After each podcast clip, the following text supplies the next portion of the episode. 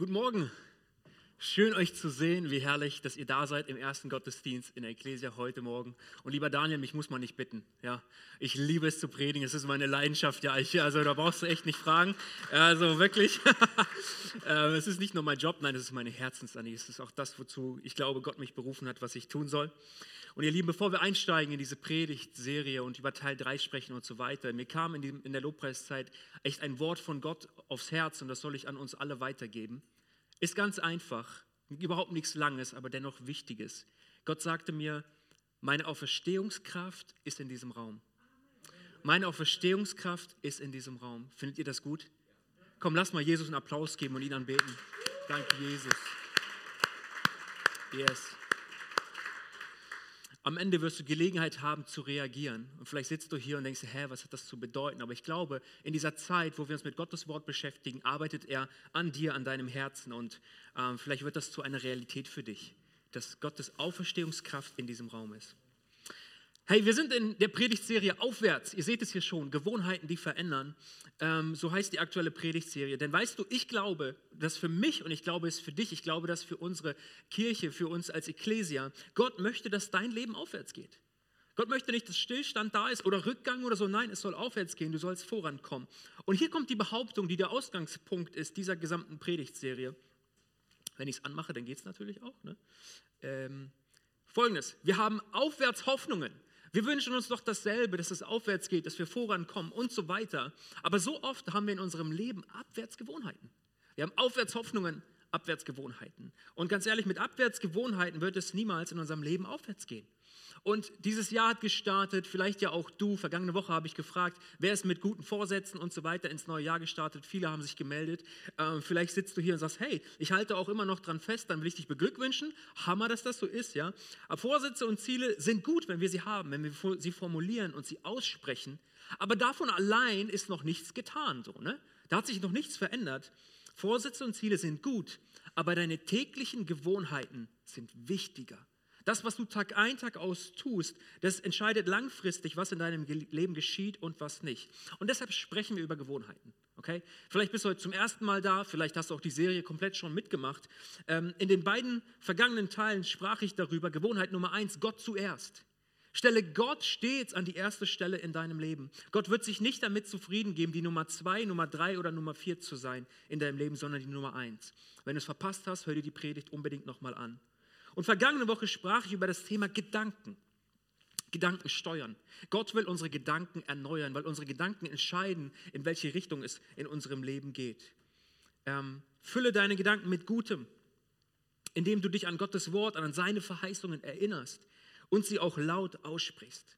Das waren so die ersten beiden Gewohnheiten. Und das Thema oder die Gewohnheit, über die ich heute sprechen möchte, ist vielleicht etwas, ähm, etwas theoretischer, sage ich mal. Also ich kann dir danach gar keine mega praktischen Sachen sagen, wie du das sofort umsetzen kannst, aber dennoch entscheidend, dass es so kontinuierlich so eine Suche ist nach dem, worüber ich heute spreche, und das heißt Bestimmung leben. Bestimmung leben. Ich werde in meiner Bestimmung leben. Ich will uns alle mal fragen, hey, bist du manchmal unzufrieden mit deinem Leben? Bist du manchmal unzufrieden mit deinem Leben? Sagen wir ganz ehrlich, wir sind in der Kirche, Du darfst nicht lügen. ähm, weil ganz ehrlich, ich bin manchmal unzufrieden. Manchmal unzufrieden mit mir selber, manchmal unzufrieden mit den Umständen, manchmal über andere, was auch immer. Ich glaube, wir alle kennen das. Das gehört zum, zum Leben dazu. Und das ist kein Gedanke, über den wir gerne nachdenken, aber es gibt ihn dennoch. Ich glaube, wir alle kennen diese Momente, wenn man abends im Bett liegt und die Gedanken kreisen über all den Dingen, die uns eben keine Freude machen, sondern anstrengend, nervig und stressig sind. Und da kann sehr schnell etwas entstehen. Unzufriedenheit. Unzufriedenheit. Ähm, ich glaube, es gibt viele Menschen, die ihr Leben nicht mögen, so wie es nun mal ist. So, sie, sie, sie kommen mit den Umständen nicht klar, sie finden das nicht gut und das ist ein Problem. Und das wird an ihrer ständigen Unzufriedenheit über alles Mögliche erkennbar. Meine Arbeit ist doof, mein Chef ist doof, er geht mir voll auf den Keks, meine Kinder hören nicht auf mich, die Schule nervt einfach, das Essen schmeckt mir nicht, das Wetter ist blöd. Wir finden irgendwie immer Grund und man ist unzufrieden und äußert das auch mit seinem Mund, ja.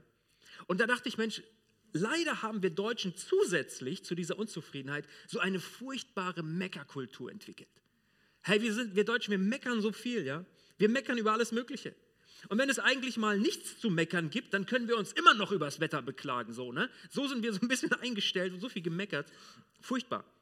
Und das hilft uns ganz und gar nicht dabei, positive und gute Gedanken über unser Leben mit all seinen Facetten zu denken, wenn wir immer so in so einer Meckereinstellung, in so einer Meckerhaltung sind. Wir müssen echt aufhören, so viel zu meckern und uns zu beklagen. Ja, es gibt manchmal gute Gründe zu meckern und manchmal sind Dinge echt nicht gut, keine Frage. Ich glaube, ihr versteht mich da richtig, aber bestimmt nicht bei jeder Kleinigkeit. Wisst ihr, wir bekommen immer das, worauf wir schauen. Wir bekommen immer das, worauf wir schauen. Unser Fokus bestimmt, was wir bekommen. Wenn du willst, dann wirst du immer Dinge finden, die dich unglücklich und unzufrieden machen. Ganz ehrlich, wenn du, wenn, du, wenn du da Bock drauf hast, wenn du das willst, du sagst Unzufriedenheit, finde ich richtig super, in deinem Leben, egal wie die Umstände sind, du wirst immer Dinge finden, die dich unzufrieden machen. Die blöd sind, die schlecht gelaufen sind, ja, die wirst du immer finden. Denn nie wird das Leben perfekt sein. Meins nicht, seins auch nicht, geht gar nicht. Und weißt du was, darum geht es auch nicht. Es geht darum, das Beste aus diesem Leben zu machen, indem wir unseren Fokus auf das ausrichten, was wirklich wichtig ist und was zählt. Was ist dir wirklich wichtig und was zählt in deinem Leben? Und schaust du da drauf? Wenn wir nur meckern und immer das Haar in der Suppe suchen, dann macht sich Unzufriedenheit breit. Und in dem Zustand der Unzufriedenheit, das ist vielleicht das einzige Positive daran, ähm, kann man sich manchmal die Frage stellen, wozu bin ich eigentlich hier? Alles ist irgendwie blöd, alles ist doof, Tag ein, Tag aus, dasselbe Spiel irgendwie. Hey, was mache ich hier eigentlich? Wozu bin ich eigentlich da? Was ist das Ziel meines Lebens? Die Frage nach dem Sinn könnte sich dann stellen. Es muss doch mehr geben in meinem Leben als arbeiten, essen, schlafen, ein bisschen Urlaub. Arbeiten, essen, schlafen, ein bisschen Urlaub. Jahr für Jahr dasselbe Spiel, bis wir irgendwann in horizontaler Position aus dem Raum getragen werden. Das Leben muss doch mehr parat haben für mich, oder? Da geht, geht doch mehr. Gibt es da nicht mehr, das ich aus meinem Leben machen kann? Ich glaube, so Phasen der Unzufriedenheit sind normal. Ja, wenn, gerade wenn Dinge nicht gut laufen, gar keine Frage. Und das ist okay, das ist absolut okay, wenn du manchmal unzufrieden bist. Solange es eine Phase bleibt. Okay? Aber wenn Unzufriedenheit dein ständiger Begleiter geworden ist, dann ist es absolut nicht okay. Okay? Dann, dann musst du etwas daran ändern. Ich behaupte heute Morgen, Gott möchte, dass du das Allerbeste aus deinem Leben machst, welches er dir geschenkt hat. Das ist ein wichtiger Gedanke. Weißt du was? Du, du hast dieses Leben und es ist ein Geschenk. Du hast es dir nicht verdient. Dich hat ja nicht mal jemand gefragt. Es geschah dir einfach, dass du dieses Leben bekommen hast und zwar geschenkt von Gott. Er möchte, dass du anfängst, dein Leben nicht bloß vor dich hinzuleben, sondern es seinen Plänen und seinen Gedanken unterstellst. Gott ist daran interessiert, dass dein Leben gelingt. Weißt du das? Und er will uns dabei helfen. Und da, dafür hat er uns etwas gegeben. Er hat uns Bestimmung gegeben. Bestimmung. Sagt mal alle Bestimmung. Bestimmung ist wichtig, ein wichtiges Wort für heute Morgen. Was aber ist Bestimmung? Was ist damit gemeint?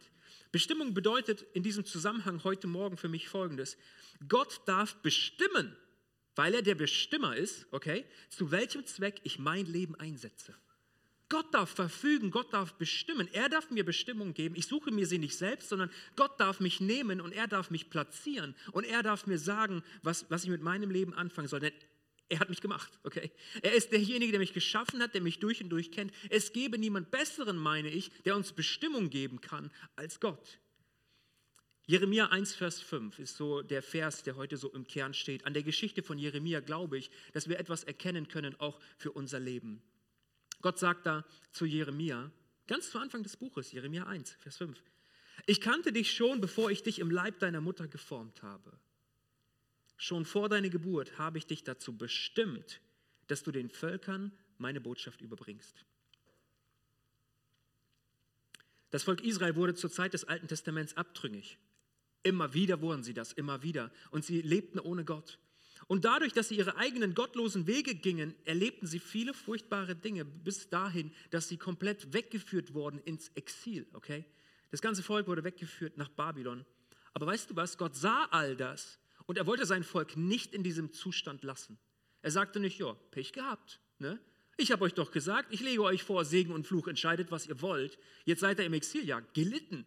Nee, Gott wollte sein Volk nicht in diesem Zustand lassen. Er wollte ihr Gott sein, So oft findest du das in der Bibel, diese Formulierung. Er wollte ihr Gott sein und sie sollten sein Volk sein, weil er sie liebte, weil er sie liebte. Und es gab also eine große Not. Gott sieht, dass sein Volk im Exil ist weggeführt. Sie haben ohne ihn gelebt, ja. Und Gott ist nicht, nicht, nicht, nicht, nicht stinkig, nicht sauer und sagt, ja, dann Pech gehabt. Nein, sondern er tut etwas. Er setzt sich in Bewegung. Er will sein Volk wiedergewinnen. Und Gott gebrauchte jemanden, der zu seinem Volk geht und dieser Not begegnet. Dieser Not, dass sie ihn vergessen haben und ohne ihn leben wollten. Und er ähm, will sie zurückbekommen und er will sie segnen. Nun, ähm, was war die Strategie, um am Zustand seines Volkes etwas zu ändern? Was hat Gott getan? Wie machst du das denn, dass dein Volk auf einmal anfängt, dich wieder zu sehen, dich anzubeten, dir zu dienen, dich zu lieben und so weiter? Er gab Bestimmung. Er gab Bestimmung. Gott gab Jeremia Bestimmung und bestimmte ihn zum Propheten für sein Volk. Er sollte ihnen Gott bezeugen und sie zur Umkehr aufrufen. Gott gab Bestimmung, damit dieser Jeremia, den Gott schon von, bevor es ihn gab, kannte, hingeht und dieser Not begegnet. Das heißt für uns heute, ähm, weißt du, die, Not, die Situation ist immer noch dieselbe heute, wie damals in dieser Geschichte. Und was ist Gottes Strategie, um dieser Not zu begegnen? Richtig, er gibt Bestimmung. Weißt du, Gott wusste auch lange Zeit vorher, dass es diese Not heute geben wird, heute auch, auch hier. Die Not lautet, die Menschen wollen nicht an Jesus glauben, sondern ihre eigenen Wege gehen. Das, was das Volk Israel tat und was Gott nicht so lassen konnte, das ist auch heute noch Zustand im Herzen, im Leben von ganz, ganz vielen Menschen, die ohne Gott unterwegs sind. Diese Not ist auch heute noch da. Und weißt du, was Gottes Strategie ist, um dieser Not in dieser Welt heute zu begegnen, auch in Göttingen? Er gibt Bestimmung.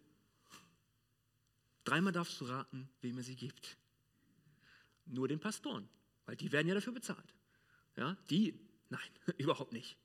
Bestimmung. Er gibt dir und mir Bestimmung. Das ist seine Strategie, um dieser Not zu begegnen. Ich möchte über drei Dinge sprechen, die Bestimmung dir gibt. Okay? Ähm, Bestimmung gibt dir einen klaren Fokus. Vielleicht bist du bestimmungslos unterwegs, weißt gar nicht, was soll ich machen, was soll ich anfangen mit meinem Leben, ich bin einfach unzufrieden und was weiß ich. Aber ich würde sagen, suche die Bestimmung Gottes für dein Leben. Darüber werde ich gleich sprechen, aber es, das Erste, was es dir gibt, ist, Bestimmung gibt dir einen klaren Fokus. Epheser 1, Vers 18. Eröffne euch die Augen, damit ihr seht, wozu ihr berufen seid, worauf ihr hoffen könnt und welches unvorstellbare Reicherbe auf alle wartet, die zu Gott gehören. Er öffne euch die Augen. Ich kann dir deine, ich kann dir die Bestimmung nicht einfach geben wie ein Geschenk oder so. Es braucht Gott und ich glaube, dass er heute hier ist, der uns die Augen öffnen muss, um zu, damit wir erkennen, wozu wir in dieser Welt sind. Weißt du, es geht so schnell, dass man seinen Fokus verliert und zu träumen beginnt. Fokus, Bestimmung gibt dir einen kleinen, klaren Fokus. Ich habe euch eine Kleinigkeit mitgebracht, wenn ich es jetzt hier rausbekomme. Als ich in die fünfte Klasse kam, bekam ich eine Brille weil ich merkte so, boah, ich gucke auf die Tafel und ich erkenne gar nicht mehr, was der Lehrer da so, da so schreibt und so weiter. Und ich habe euch mal meine allererste Brille mitgebracht. Ich setze die mal auf. Habt da was zu lachen? Boah. So ein schönes Modell. Der Hammer, oder? Ich sehe gerade gar nichts mit dem Teil, okay? Ähm, und ich habe mir überlegt, ey, so ein schönes Modell, vielleicht hole ich mir das auch nochmal, so ein bisschen Harry Potter-Style oder was. Ähm, das war meine erste Brille, die ich bekommen habe. Fünfte Klasse. Ich habe sie aufgesetzt, ja, und dann äh, hatte ich auch ganz schnell einen Spitznamen, Brillenschlange. Ja? Zu meiner Zeit war das nicht cool, eine Brille zu tragen, okay? Heute ist das total modern. Jeder, der ein Hipster sein will, muss eine Brille haben, egal ob Stärke oder nicht so, ja? Damals war das nicht cool, okay? Ähm, aber ich habe diese Brille bekommen und ich habe sie aufgesetzt und ich habe mich in meine Klasse gesetzt und auf einmal konnte ich wieder scharf sehen. Ich konnte wieder erkennen, was auf dieser Tafel zu sehen ist. Ich, hatte, ich konnte wieder scharf sehen und ich konnte viel besser fokussieren, was da ist. Ich konnte das abschreiben, konnte die Aufgabenstellung sehen und so weiter. So eine wunderbare Hilfestellung. Aber weißt du was? Nach einiger Zeit merkte ich, oh Mann, Alter, meine Augen. Ich habe jetzt eine Brille und irgendwie wurde mir versprochen, wenn du eine Brille trägst, dann werden deine Augen besser. So. Und aber was ich festgestellt habe für mich ist, die wurden immer schlechter mit der Zeit. Und was ist passiert? Okay, ich habe meine nächste Brille bekommen. Und eine nächste. Und eine nächste. Und in einem Jahr wahrscheinlich, ich merke schon wieder, Alter, oh Mann, ich brauche vielleicht bald wieder eine Brille. Okay, immer wieder brauche ich einen neuen Fokus, eine neue Schärfe, um erkennen zu können, um sehen zu können und so weiter. Wenn wir in unsere Bestimmung hineinkommen, dann setzt uns Gott eine göttliche Brille auf die Nase, ähm, die, wir, die, uns, die uns Fokus gibt, die uns, die uns hilft zu erkennen, klar zu erkennen, was richtig ist und was gut ist, wohin die Reise unseres Lebens gehen soll. Und im Gegensatz zu meinen Brillen, zu meinen Augen, musst du diese Brille nicht immer wieder neu nicht immer wieder neu dir abholen, nicht immer wieder neu nachmessen lassen und so weiter. Sie, sie gibt dir echt so einen klaren Fokus. Und vielleicht sitzt du hier und sagst, weißt du, Pastor Mark, wenn ich ehrlich bin, dann habe ich gar keinen Plan für mein Leben. Keine Ahnung, ich lebe irgendwie so Tag ein, Tag aus. Ja? Ich fokussiere gar nichts. Ähm, keine Ahnung, wo meine Lebensreise hingehen soll.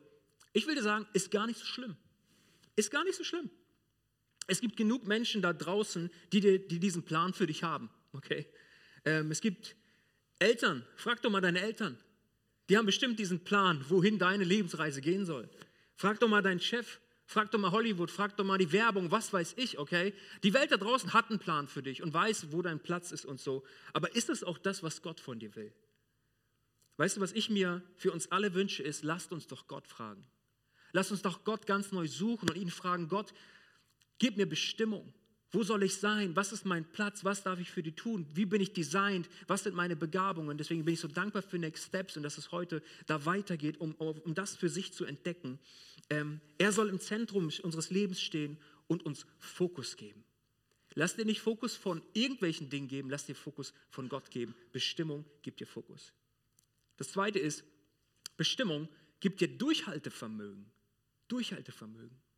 In unserer heutigen Zeit, in unserer heutigen Gesellschaft wird irgendwie bei dem ganzen Angebot, bei der Vielfalt, die wir so haben, sehr, sehr schnell vieles abgebrochen und sich umentschieden. Ich glaube oder so habe ich es gehört, dass vor einigen Jahrzehnten die Auszubildenden und die Studenten in der Regel viel öfter das durchgezogen haben, was sie eben begonnen hatten. Heute fängst du an und brichst es ab und machst was anderes und so. Irgendwie sonst so dieses Durchhaltevermögen und ich kämpfe mich durch, ich beiß mich durch so. Und man sucht heute so ein bisschen nach dem Weg mit dem geringsten Widerstand. Aber Durchhaltevermögen braucht es ganz oft. Apostelgeschichte 5, Vers 27 und 29. Sie brachten die Apostel vor den Hohen Rat. Sie wurden gefangen genommen vorher. Haben wir euch nicht befohlen, nie wieder im Namen dieses Mannes zu lehren? fragte der hohe Priester. Stattdessen habt ihr eure Lehre von Jesus in ganz Jerusalem verbreitet und wollt uns die Schuld an seinem Tod geben. Doch Petrus äh, und die Apostel entgegneten, man muss Gott mehr gehorchen als den Menschen. Sie erleben hier massiven Widerstand von, von, von der Regierung, könnte man sagen. Und die Bestimmung auf ihrem Leben war größer und wichtiger als die Drohungen der anderen. Die Bestimmung auf ihrem Leben gab ihnen dieses Durchhaltevermögen zu sagen, hey, ich, wir verstehen euer Anliegen, wir verstehen, dass ihr ein Problem damit habt, dass wir hier über Jesus sprechen und so weiter. Aber ganz ehrlich, Gott hat uns Bestimmung gegeben und wir werden daran festhalten. Wir wollen Gott mehr gehorsam sein als euch. Wir werden nicht zulassen, dass ihr uns Bestimmung gebt. Nein, wir haben sie bereits von Gott empfangen und wir werden daran festhalten. Es gibt hier Durchhaltevermögen. Genauso der Apostel Paulus. Lies mal die Apostelgeschichte für dich ganz neu und, und such mal was ähm, oder, oder untersuche mal, was er erlebt hat, okay? Er, er litt in seinem Dienst für Jesus unglaublich viel Schmerz und unglaublich viel Leid. Ich glaube, nicht viele Menschen würden das durchstehen, was er durchgestanden hat. Aber Gott half ihm. Er erlebte Schiffbruch, musste an Land schwimmen. Ja, er erlebte eine Steinigung, er wurde gesteinigt und konnte danach dennoch wieder aufstehen, in die Stadt gehen. Er erlebte Hunger, er erlebte Peitschenhiebe, er erlebte Gefängnis, er erlebte so viel Verachtung, Verfolgung und so weiter. Und hast du dich je gefragt, wie er all das aushalten und am Ende sogar sagen konnte, denn alles ist mir möglich, da ist es, denn alles ist mir möglich durch Christus, der mir die Kraft gibt, die ich brauche. Wie kann man so viel Leid ertragen? Wie kann man so viel Schmerz ertragen, und dann dennoch sagen, alles ist mir möglich durch den, der mich stark macht, nämlich Christus. Er hatte Bestimmung. Er hatte Bestimmung in seinem Leben. Er wusste, dass es seine Bestimmung war, Jesus Christus zu dienen. Dafür nahm er alles in Kauf. Es war ihm vollkommen gleich, weil er wusste, dass die Sache, für die er lebte, viel größer war als sein Leben. Viel größer war als seine Zeit, die er hier verbringen konnte. Deshalb konnte er fokussiert sein und auch durchhalten. Bestimmung gibt dir Durchhaltevermögen. Es gibt dir Fokus, Durchhaltevermögen und Bestimmung gibt dir Erfüllung. Erfüllung. Würdest du sagen, dass du ein erfülltes Leben hast? Wirst du irgendwann am Ende deines Lebens auch sagen können, ich bin alt und lebenssatt gestorben, so wie man das so oft liest von, von Personen aus der Bibel, Abraham zum Beispiel. Alt und lebenssatt, das spricht für so eine Erfüllung. So, ich habe ich hab gesehen, was ich sehen sollte, ich habe getan, was ich tun sollte. Ich habe Frieden in meinem Herzen und Frieden mit Gott und jetzt kann ich mich einfach freuen auf das, was kommt. Oder stirbst du lebensmüde, total kaputt und total in zerbrochenen Beziehungen, wie auch immer. Erfüllung, Bestimmung gibt dir Erfüllung. Vielleicht kennst du Gott noch nicht persönlich, bist aber auf der Suche nach Sinn, nach Wahrheit und Erfüllung. Ich will dir sagen, du wirst immer auf der Suche bleiben, bevor du zu Jesus kommst. Du wirst immer auf der Suche bleiben. Probier's doch aus. Probier's doch aus. Nimm jede Religion, die dir kennt. Nimm Geld, nimm Macht, nimm Einfluss, nimm Frauen, nimm Männer, nimm was auch immer. Nichts wird dich erfüllen, wie Jesus es kann. Du wirst ständig auf der Suche sein und so unstet sein und immer in Bewegung auf der Suche nach Erfüllung, bevor du zu ihm kommst. Denn nur er allein kann dir wirklich Erfüllung geben. Denn er hat dich gemacht und er gibt dir Bestimmung. Er kann die Lehre in deinem Herzen ausfüllen. Warum? Weil er dich geschaffen hat. Niemand kennt dich so wie er. Niemand weiß so sehr, dass du Vergebung brauchst und dass du ihm nachfolgen solltest und dass der Glaube an ihn und Bestimmung von ihm uns Erfüllung gibt. Dein Herz wird erst dann Erfüllung finden, wenn du zu dem Schöpfer deines Herzens kommst. Und wenn du zu ihm kommst, dann wird er dir sagen, wie viel Gutes und Potenzial er in dein Leben gelegt hat. Und wenn wir erkennen, wer Gott wirklich ist, dann wird er uns die größte Freude sein, ihm zu dienen, einen Unterschied zu machen in dieser Welt. Psalm 63, Vers 4 und 5. König David wieder, er betet das und sagt, deine Gnade, Herr, zu erleben, wie du immer wieder gnädig bist zu mir und in meinem Leben wirkst, bedeutet mir mehr als das Leben. Mehr als das Leben. Mehr als das Leben mir bieten könnte. Und er war König. Er kannte Reichtum, er kannte Einfluss, er kannte all das, kannte er. Und dennoch betet er, deine Gnade ist mehr als das Leben. Dich preise ich von ganzem Herzen. Ich will dich ehren, solange ich lebe und meine Hände im Gebet zu dir erheben. Bestimmung ist so wichtig. Bestimmung ist so wichtig. Es gibt dir Fokus, es gibt dir Durchhaltevermögen und es gibt dir Erfüllung für dein Leben. Aber wie können wir so leben? Wie kann ich Bestimmung für mein Leben bekommen? Es ist gut, das in der Theorie zu wissen, was es gibt, aber wenn ich es auch erleben möchte, Pastor Mark, was soll ich tun? Wie kann ich dahin kommen, dass, dass ich meine Bestimmung tagtäglich lebe und das zu einer Gewohnheit wird in meinem Leben? Ich will dir zwei Punkte sagen. Und das erste ist, Entdecke Gottes Bestimmung für dich. Hast du je danach gefragt? Hast du je dieses Gebet gesprochen zu Gott und gesagt, Vater im Himmel, was ist die Bestimmung, die du mir gegeben hast? Sprichst du überhaupt die Schritte, die du gehst in deinem Leben mit Gott ab? Soll ich diese Frau heiraten? Soll ich diesen Mann heiraten? Soll ich diese Arbeitsstelle annehmen? Soll ich dahin ziehen oder dahin ziehen? Soll ich mir eine Wohnung kaufen? Soll ich dieses Haus kaufen, Gott? Soll ich, soll ich wirklich einen Kredit über was weiß ich, wie viel tausend Euro aufnehmen? Besprichst du diese Dinge mit Gott? Lässt du ihn hineinreden und hineinwirken in deinem Leben? Hast du je gefragt, Gott, was ist meine Bestimmung? Oder geht es immer nur nach deinem Kopf? Ich will das, ich mache das, fertig. Gott muss sich damit zufrieden geben. Frage ihn neu, frage nach Bestimmung. Entdecke Gottes Bestimmung für dich. Was ist eigentlich meine Bestimmung als Christ.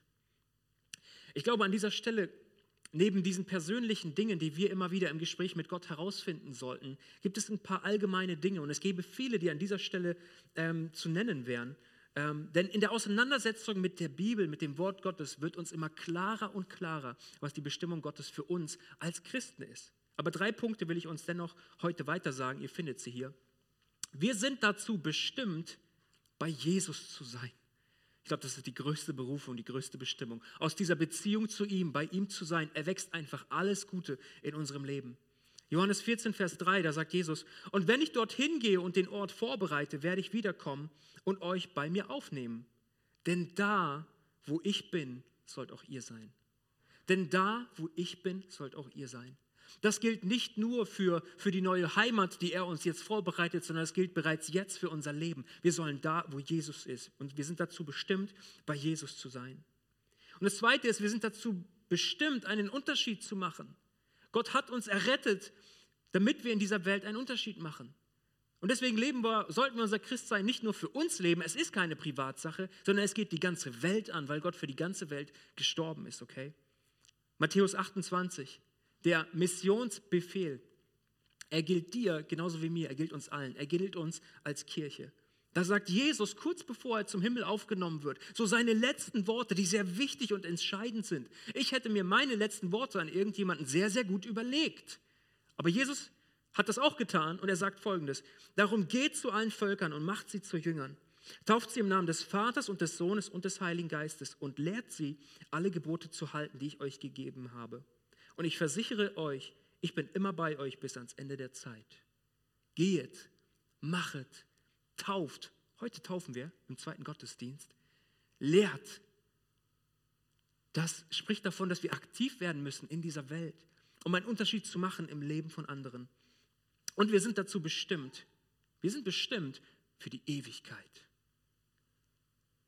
Es ist eine herrliche Einsicht, eine herrliche Erkenntnis, wenn du verstehst, dieser Lebensabschnitt, den ich hier habe, ist nicht alles. Es ist nur ein klitzekleiner Teil von der Ewigkeit, die Gott für mich bereithält. Wir sind bestimmt für die Ewigkeit. Und wenn wir aus, aus dieser Perspektive auf unser Leben schauen, dann hilft uns das, die Dinge richtig einzusortieren. Okay? Wir sind bestimmt für die Ewigkeit. Hier sind die Bibelstellen, ihr könnt sie gerne für euch nachlesen. Entdecke deine Bestimmung. Entscheide, das ist das Zweite, entscheide, was wirklich wichtig ist und was nicht. Ich glaube, wenn wir Bestimmung empfangen haben von Gott und so ein bisschen einen Plan haben, wohin es gehen soll mit unserem Leben, was Gott mit uns zuvor hat, wie er uns designt hat, wie er uns gemacht hat, dann ist für uns immer wieder ein Kampf, immer wieder eine Herausforderung, in unserem Leben klar zu priorisieren, zu entscheiden, was ist wirklich wichtig gerade und was ist es nicht. Was verdient es, Zeit und Raum und Ressourcen in meinem Leben zu bekommen und was müsste ich eigentlich rauskicken? Psalm 90, Vers 12. Lehre uns, unsere Zeit zu nutzen, damit wir weise werden. Dieses Gebet kannst du beten und sagen, Gott, lehre mich, meine Zeit zu nutzen. Weißt du, wenn ich möglichst viele Steine in eine Schüssel bekommen wollte, habe ich auf die Schnelle nicht hinbekommen, eine Schüssel zu organisieren und, organisieren und Steine. Aber stell dir mal vor, ich habe eine Schüssel hier und ich habe viele große Steine, aber ich habe auch viele ganz, ganz kleine Kieselsteine dann ist es, glaube ich, schon entscheidend, in welcher Reihenfolge man sie in die Schüssel hineintut, damit alle möglichst gut hineinpassen, oder? Wenn ich zuerst die ganzen Kleinigkeiten nehme, die ganzen kleinen Dinge und sie in die Schüssel hineinkippe, dann liegen sie da als so ein kleines Kiesbett. Und wenn ich dann aber anfange, meine großen Steine zu nehmen und sie in diese Schüssel zu tun, dann kann es sein, dass dafür nicht genug Platz ist und die Steine runterfallen aus dieser Schüssel. Wenn ich aber die großen Dinge nehme, die, die großen Steine nehme, die für die Dinge stehen, die uns wirklich wichtig sind und sie zuerst hineintue, zuerst platziere in dieser Schüssel und ihren, in ihren Platz gebe, weißt du was, dann werden die kleinen Steinchen ihren Weg schon finden. Dann werden die kleinen Steinchen schon hineinfallen und sie werden ihren Platz finden und sich irgendwie dazwischen einordnen, einsortieren. Und genau das meine ich, dieses Bild. Entscheide, was wirklich wichtig ist in deinem Leben und gib ihm Priorität. Tu es als erstes hinein. Und dann kannst du gerne auffüllen mit all den kleinen Kieselsteinen, mit all den ganz kleinen, mit den mittelkleinen, was auch immer. Dann wird es passen. Da wird die Schüssel voll sein. Da wird Erfüllung kommen, wenn wir, wenn wir da auf Gott vertrauen und priorisieren. Es gibt so viele Zeitfresser in unserem Leben, die nicht notwendig und nicht wirklich wichtig sind und dennoch viel Zeit bekommen. Lege in deine Schüssel zuerst das, was dir wichtig ist. Mir ist meine Beziehung zu Gott wichtig. Dir auch? Deswegen beginnt mein Tag immer damit, dass ich mir einen Kaffee mache und Zeit mit Gott verbringe. Diesen Stein nehme ich und lege ich in meine Schüssel. Mir ist meine, mir ist meine Ehe wichtig, meine Beziehung zu meiner Frau. Mir ist mein Dienst in der Gemeinde wichtig. Du musst für dich herausfinden, was sind diese großen Steine und lege sie zuerst hinein und fange nicht an, erst das Kiesbett zu legen mit all den kleinen, unwichtigen Sachen und dann zu versuchen, dass es alles noch passt, das wird nicht klappen, das wird sehr, sehr schwer. Es geht um eine klare Priorisierung. Und eine einfache Frage kann uns da echt helfen. Ich habe sie mal in einer Predigt gehört und, und fand die Frage so gut. Frag dich immer mal wieder in deinem Leben, was will ich jetzt und was will ich wirklich? Was will ich jetzt und was will ich wirklich? Und wenn ich dem nachgehe, was ich jetzt will, dient es dem, was ich wirklich will? Oder gilt es vielleicht, diese kleinen Steinchen auszusortieren und den großen Dingen Raum in meinem Leben zu geben? Was willst du jetzt und was willst du wirklich? Entscheide, was wirklich wichtig ist und was nicht. Du musst die Dinge deines Lebens priorisieren, sonst werden sie, sonst werden sie dich priorisieren.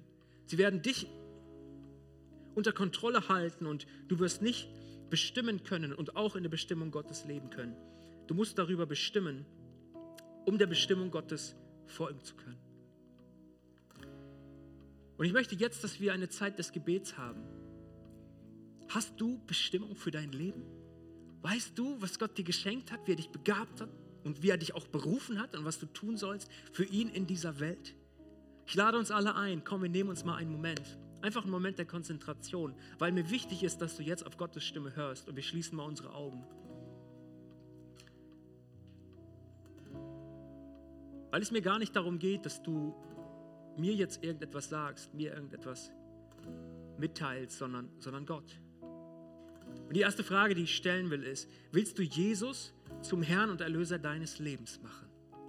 Ich glaube, die Auferstehungskraft Jesu ist in diesem Raum, ist gegenwärtig. Und Gott kann retten, auch heute Morgen. Wenn du sagst, ich kenne diesen Gott nicht, noch nie in meinem Leben habe ich eine bewusste und klare Entscheidung für ihn getroffen und ihm gesagt, Gott, ich will dir nachfolgen. Bitte rette mich, schenke mir ein neues Leben, verändere mein Denken. Ich will dein sein und will, dass du mir meine Schuld vergibst. Dann will ich dich fragen, warum nicht jetzt? Warum solltest du zögern? Warum solltest du es aufschieben? Und wenn du sagst, heute Morgen gebe ich mein Leben Jesus, dann lade ich dich ein, sprich mir doch dieses kurze Gebet nach. Und, und mit einem ernsten ernsthaften Herzen und Glauben im Herzen gesprochen, darfst du dir sicher sein, du bist Gottes Kind.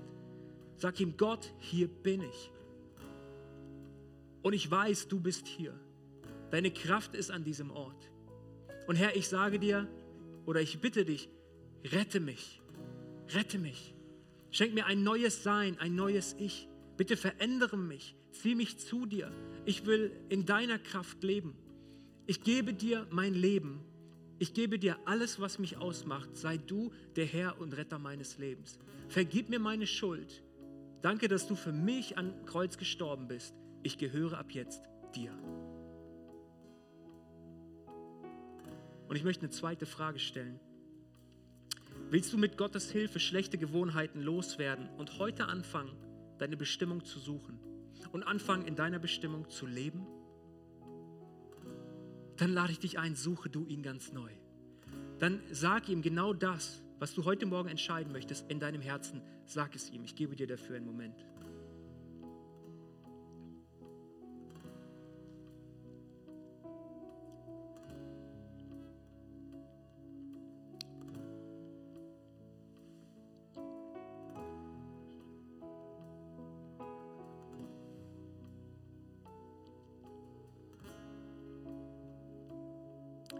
Ich danke dir für deine Gegenwart an diesem Ort.